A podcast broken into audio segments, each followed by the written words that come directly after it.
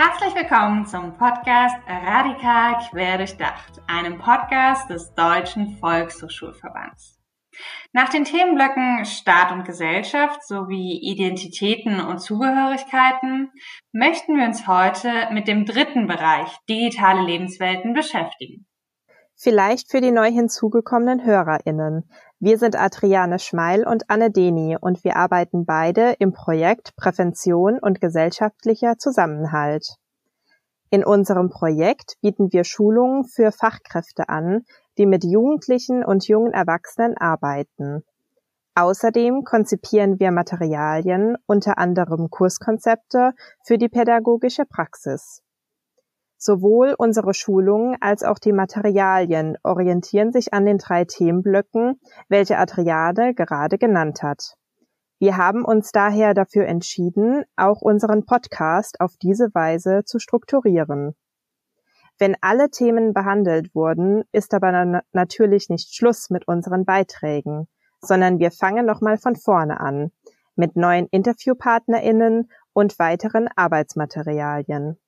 Falls ihr also als pädagogische Fachkräfte tätig seid, könnt ihr auf unserer Homepage Kurs- und Modellkonzepte herunterladen oder als Printversion über ein Bestellformular kostenlos anfordern. Auch heute gilt natürlich, seid aktiv dabei. Meine Kollegin Anne und ich nehmen eure inhaltlichen Hinweise und Fragestellungen gerne auf.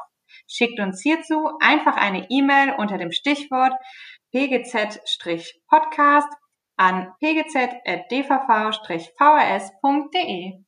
Ein herzliches Willkommen auch nochmal von mir. Schön, dass ihr wieder dabei seid bei unserem Podcast Radikal Querdurchdacht. Heute steht der Bereich digitale Lebenswelten und das Kurskonzept Wer hat das letzte Wort im Netz im Fokus. Lasst uns jetzt erst einmal generell über die Affinität von Jugendlichen und jungen Erwachsenen zu Online-Inhalten sprechen. Für Jugendliche und junge Erwachsene ist die Nutzung des Internets eine Selbstverständlichkeit. Natürlich nicht nur für diese spezifische Zielgruppe. Laut der GYM-Studie von 2019 besitzen 93 Prozent der Jugendlichen ein Smartphone und 89 Prozent der jungen Menschen nutzen täglich das Internet. So verbringen sie knapp 3,5 Stunden am Tag online. Vielleicht überlegt ihr euch mal, wie viel Zeit ihr im Internet verbringt. Das schließt das Schreiben von Nachrichten über Messenger-Dienste, aber auch, und das verbreitet sich rasant, das Streamen von Serien über Internetplattformen wie etwa Netflix oder Amazon Prime mit ein. Als kleiner Hinweis zur Gym-Studie. Seit 1998 werden hier im jährlichen Turnus Befragungen zum Medienumgang der 12- bis 19-Jährigen durchgeführt. Die aktuellste Studie von 2020 geht auch auf die Situation seit Verbreitung des Coronavirus ein. Wir setzen euch den Link in die Show Notes. Es lohnt sich hier wirklich einmal reinzulesen. Deine Aufforderung passt zu dem, was auch im Kurskonzept den Einstieg bildet. Junge Teilnehmende beschäftigen sich mit der Frage, wie sieht denn das bei uns aus? Wie viel Zeit verbringen wir online? Was nutzen wir? Spannende Fragen, die zu einer ja, ersten Sensibilisierung führen sollen. Ich möchte hier hervorheben, dass die Handreichung zum Kurskonzept Wer hat das letzte Wort im Netz als Einstieg in die Thematik Online-Extremismus dienen soll. Es wird kein technisches bzw. internetbasiertes Wissen vorausgesetzt, so dass auch Lehrende ohne Vorkenntnisse oder spezifische Affinität zum Themenbereich sich der Thematik annehmen können. Inhaltlich werden die Begriffe Fake News und Hate Speech aufgegriffen. Hier sollen Jugendliche zum einen reflektieren, wie leicht es ist, auf Fake News reinzufallen Gleichzeitig geht immer, und das ist besonders wichtig in der Arbeit mit Jugendlichen und jungen Erwachsenen, die jungen Teilnehmenden zu befähigen, das heißt Handlungsstrategien zu entwickeln, wie gegen Fake News vorgegangen und was jeder Einzelne bei Hate Speech, also Hassrede im Internet, tun kann. Wenn wir schon beim Kurskonzept sind, lass uns doch mal auf eine weitere Übung eingehen, die Teil des Ganzen ist. Ziemlich am Anfang wird die Übung namens elektronischer Marktplatz umgesetzt. Teilnehmende sollen ihr Verhalten im Netz in Bezug auf das Verteilen von Likes reflektieren. Bei der Entscheidung, was gefällt oder interessiert, spielt die Orientierung an der Mehrheitsmeinung eine zentrale Rolle. Das sollte jedem Einzelnen bzw. jeder Einzelnen aus dem realen Leben bekannt sein. Wenn andere Personen oder viele Gruppenmitglieder etwas gut finden oder sogar feiern, sind wir sehr dazu geneigt, das ebenfalls zu befürworten. Die individuelle Meinung tritt in den Hintergrund, stattdessen richtet man sich an Massendynamiken und dem Verhalten Gleichaltriger aus. Hier ist es wichtig, für Einblick in diesen Zusammenhang zu sorgen und die Teilnehmenden dazu anzuregen und sie zu ermutigen, ihre eigenen Urteile zu fällen und ihrer eigenen Meinung nachzugehen, sei es offline oder im Netz. Mit der Übung elektronischer Marktplatz sollen die Teilnehmenden auch ihre Wirksamkeit und Verantwortung für Inhalte und Gestaltung im Internet deutlich gemacht werden. Also, wie funktioniert diese Übung genau? Die Teilnehmenden positionieren sich im Kreis mit dem Rücken zueinander und mit geschlossenen Augen. Die Lehrkraft liest Aussagen vor. Mit einem lauten Klatschen können die Jugendlichen ihre Zustimmung ausdrücken. Klatschen sie nicht, bedeutet dies, sie lehnen die Aussage ab. Wir haben in der Handreichung mögliche Aussagen aufgelistet. Natürlich könnt ihr aber auch Aussagen bezogen auf die Gruppe und oder den jeweiligen Kontext selbst formulieren. Der Bezug zum Online-Kontext sollte allerdings klar sein. Mögliche Aussagen wären zum Beispiel, in den sozialen Netzwerken like ich nur das, was ich wirklich gut finde. Oder, wenn ich viele Likes bekomme, fühle ich mich gut. Auch interessant wäre das Statement, ich folge Personen, weil sie viele Followerinnen haben. Wollt ihr auf die Auswirkungen von Likes hinaus, solltet ihr Folgendes formulieren. Wenn ich etwas like, dann bewirke ich etwas. Im Anschluss solltet ihr die Übung natürlich gemeinsam mit den Teilnehmenden reflektieren. Das heißt, ihr initiiert einen Austausch darüber, wie es sich angefühlt hat, wenn Personen gleichzeitig geklatscht haben. Oder aber auch, was Teilnehmende gedacht haben, wenn sie alleine einer Aussage durch Klatschen zugestimmt haben. Generell sollten wir noch erwähnen, dass das Kurskonzept Wer hat das letzte Wort im Netz insgesamt aus fünf Kurseinheiten a 90 Minuten besteht. Unsere Kollegin Simone Albrecht hat das Kurskonzept mit zahlreichen Übungen, Hinweisen auf verschiedene Arbeitsmaterialien und Informationen zum Online-Verhalten von Jugendlichen konzipiert. Im Rahmen der ersten Kurseinheit mit dem Titel Wie sieht unser Leben online aus? sollen junge Teilnehmende zur Reflexion des eigenen Online-Handelns angeregt werden. Hier ist die Übung elektronischer Marktplatz integriert. Aufbauend beschäftigt sich die zweite Kurseinheit mit den Aktivitäten extremistischer Gruppen im Netz.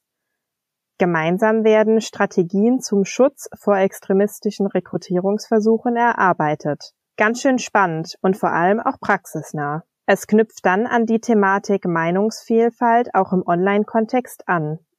Hier fallen die Begriffe Filterblase und Echokammern.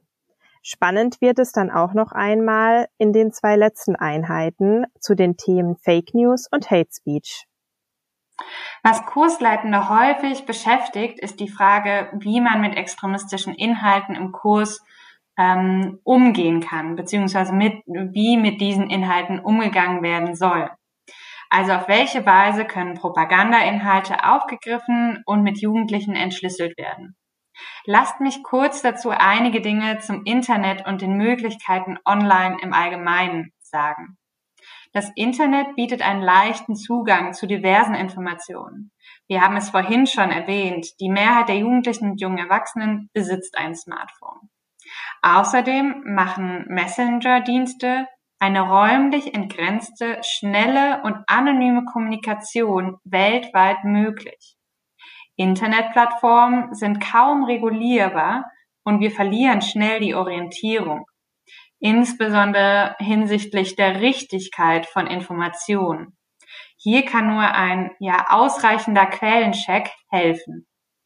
Und zum Schluss, das Internet ermöglicht, weitreichende persönliche Kontakte aufzubauen und zu pflegen. Tendenziell heißt das zunächst nichts Schlechtes. Wir möchten hier auch keine Verteufelung oder Dämonisierung der Online-Welt bewirken, sondern nur darauf hinweisen, dass mit all den Möglichkeiten auch ein kompetenter Umgang notwendig ist. Für Extremistinnen bedeutet die Weite des Internets nämlich, dass auch hier Themen gesetzt werden können, die gegenüber anderen Personen ausgrenzend, ja diffamierend wirken. Sie können also mediale Gegenöffentlichkeiten kreieren in einer Form, die offline zum Glück nicht möglich ist. Für Jugendliche und junge Erwachsene heißt das, sie stehen im Fokus der Rekrutierungsbemühungen extremistischer Gruppen. Sie haben oftmals Schwierigkeiten dabei, extremistische Online-Inhalte von den seriöser AnbieterInnen zu unterscheiden und der Konsum von extremistischen Websites, Videos auf YouTube oder anderen Videoplattformen ist ein potenziell begünstigter Baustein im Radikalisierungsprozess. Gerne verweisen wir hier auf eine Umfrage der LMU München, nach der 27 Prozent der befragten Jugendlichen in sozialen Netzwerken sehr häufig bzw. häufig auf extremistische Inhalte stoßen 60 Prozent geben sogar an, dass sie über soziale Medien sehr häufig bis manchmal mit extremistisch geprägten Nachrichten, Bildern und Videos in Berührung kommen. Die Konsequenz, die wir aus diesen Zahlen ziehen, ist, dass wir mit Jugendlichen und jungen Erwachsenen solche Inhalte thematisieren und entschlüsseln müssen. Welche Weltbilder stecken hinter den Bildern? Woran erkennt man menschenfeindliche Darstellungen? Knackpunkt ist dann die Herangehensweise, welche ihr in euren Kursen oder Projekten wählt. Wir können euch zunächst empfehlen, eure Einrichtungsleitung bzw. die Erziehungsberechtigten über die Nutzung von derartigen Medien im Unterricht zu informieren.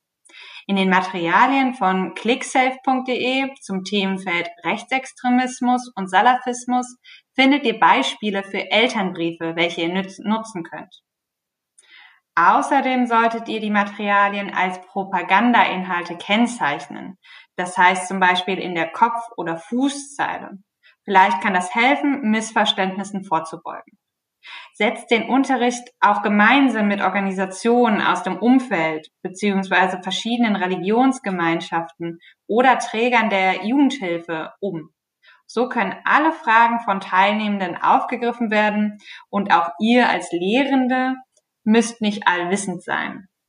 Und als wichtigster Punkt am Ende, das ausgeteilte Material muss nach dem Unterricht wieder eingesammelt werden. Ihr verhindert so das Weitergeben der Propagandainhalte. Dies wäre nämlich strafrechtlich relevant. Macht diesen Punkt auch euren Teilnehmenden gegenüber transparent.